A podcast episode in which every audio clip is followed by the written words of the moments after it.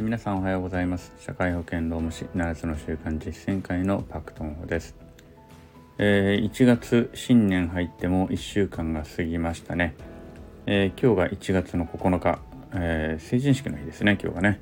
はい、え成人を迎えた方々おめでとうございます、え社会の一員としてですね。まあ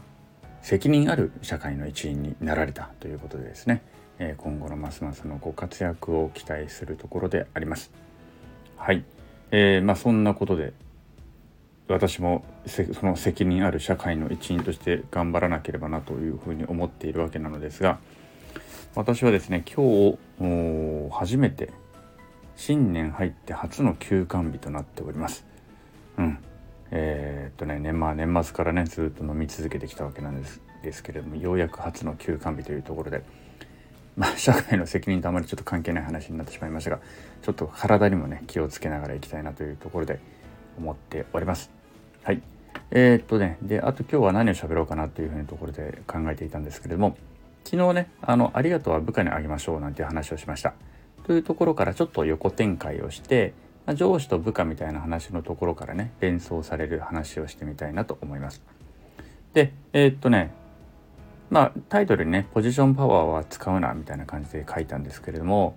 えっとまあ昨日の話で言うとね上司と部下っていう人がいます。先輩と後輩っていうような形の人がいます。まあそうでなかったとしても同僚同士でもいいです。他部署間とかもあります。取引先の方もいます。なんていう時に仕事をしていこうと思うとこれら周りの人たちの力を借りなければいけない。もうちょっと言うとこれら周りの人たちの関連する人たちまあもっと言うならばまだ見たことない人たちの力をもう動かさなければいけないという時が必ずあるんですよね。まあ、というかそれをしなければ仕事って基本的には成り立たないわけですね。どんなことであっても。ね。何かお願いをするというのもあの相手の相手に動いてもらうためのな一つの何て言うんでしょうねきっかけとなる動作、あのー、がお願いをするということですし、ね、何か命令をするというのも相手に相手を動かすための自分自身の、まあ、動作というのかなあの行動なわけですね。はい、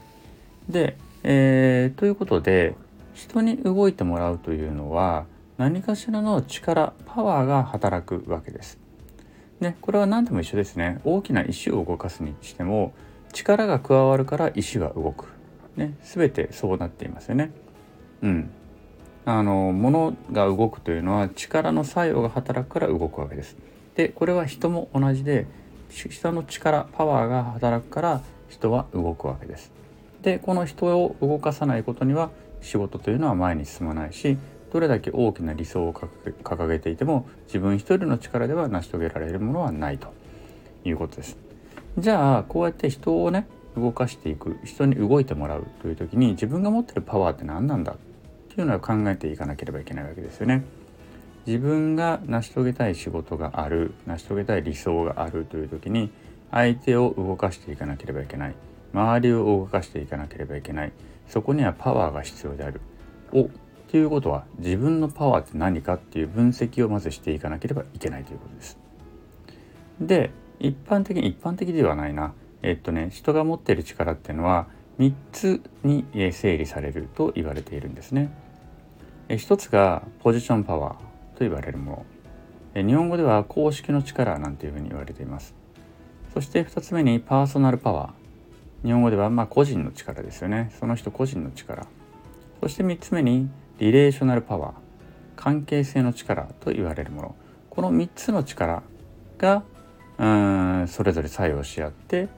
周囲の人たちが動いていく。仕事が動いていく。社会が動いていく。ということになるというふうに言われてるわけなんです。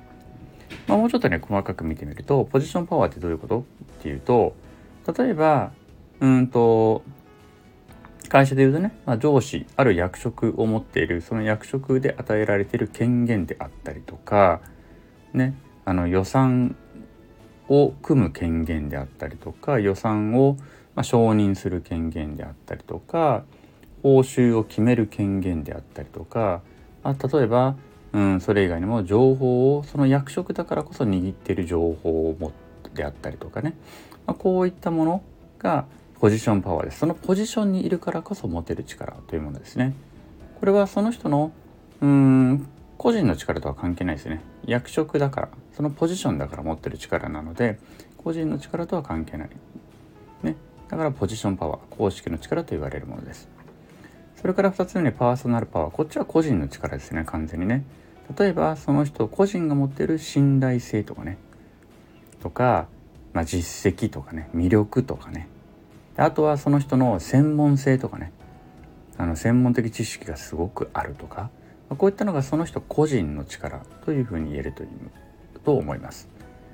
えー、それから3つ目がリレーショナルパワー関係性の力ですね。これはうんとお互いのですね例えば信頼関係とかねあのお互いが信頼し合ってるこの関係性とか提携しているとかね何かしら提携しているとかあのまあ相互に何でしょうかネットワークの中にいながらここで支え合っているようなそういう関係性を持っているという力っていうのがリレーショナルパワーと言えます。でこの3つのパワーがそれぞれ作用し合って人が動くしえ人を動かすことができるというふうに言われているんですね。はい。でです。この中で一番簡単に行使しやすいものっていうのは実はポジションパワーであると。公式の力ですよね。例えば私は部長であると。部長の権限で部下を動かすことができます。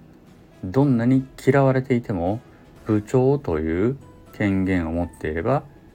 まあ部下を動かすことが可能なわけですよね。報酬を決める権限を持っていればその報酬を決める権限をちらつかせることでまあ部下を動かすことがまた可能になりますよね。とか取引先の契約を破棄する権利を権限を持っていることによって取引先に言うことを聞かすことができたりするわけですよね。非常にあの簡単に行使することができる。一方でパーソナルパワー個人の力というものは信頼性を高めたりとか実績をあの積み重ねたりとか自分自身の魅力を高めたりとか専門性とか知識とかを高めるという非常にまあ何でしょうね時間のかかるあのものなわけですね。これを高めるというのは。でもここが高まると人ってすごく動いてくれると思いませんか？あの人の言うことだったらあの人についていきたいからあの人のこと信用してるからとかね。あの人の知識にはかなわないからとか。あの人のあの専門性があってあの人が言うんだったらとか。っていうような力になるわけです。それからリレーションリレーショナルパワーっていうのはまあこれはもう本当にねあのもう頼ってるお互いが頼ってる状況。7つの習慣でいうところのうーんまあウィンウィンの関係が出来上がっていたりとかねそんなような関係になってるわけです。信頼講座がたっぷりと溜まってるような状況ですよね。こうした状況にあると。